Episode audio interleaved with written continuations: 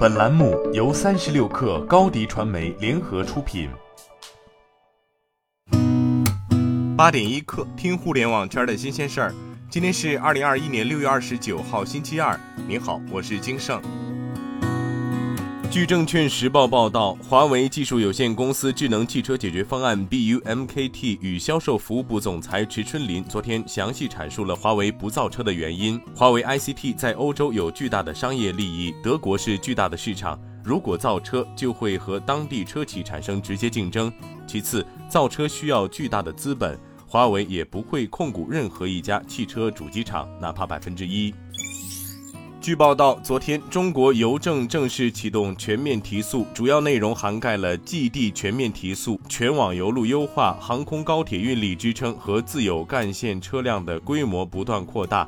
此次大提速共覆盖全国一千多个城市，全国主要城市可享邮件次日达甚至次晨达的极速体验，六成以上特快专递实现次晨达。据香港经济日报报道，小鹏汽车国际配售部分已录得足额认购。小鹏汽车公开发售部分方面，截至周一下午两点，综合数间券商数据，小鹏汽车保证金认购二十三点二亿元，若以公开发售部分集资七点六五亿计算，超额认购约两倍。据央视报道，中央财办分管日常工作的副主任韩文秀会上介绍，新中国成立七十多年来，中国经济累计实际增长约一百八十九倍，目前中国经济总量已超过一百万亿元，是世界第二大经济体。占全球经济的比重提高到百分之十七以上。现在，中国是全世界唯一拥有联合国产业分类中全部工业门类的国家，包括汽车、电脑在内的二百二十多种工业产品产量位居世界首位。据新浪财经报道，上周 TrendForce 吉邦咨询发布报告称，iPhone 十二 mini 提前于今年第二季度进入停产。在此之前，有博主发布微博称，iPhone 十二 mini 已于上周停产，且是苹果主动停产。在停产前的两个月，iPhone 十二 mini 减产很严重。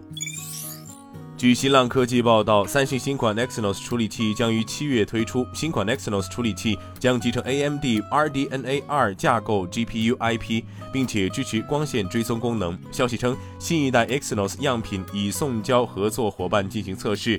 除了集成 RDNA 2架构 GPU 外，还包括 5G 调制解调器、神经网络处理单元以及数字信号处理器等部分。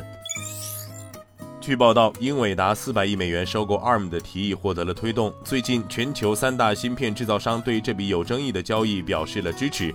ARM 公司总部位于英国剑桥，英伟达对 ARM 发起的收购引发了人们对国家安全的关注。报道称，博通、联发科和 Marvel 成为了首批支持这笔交易的 ARM 客户。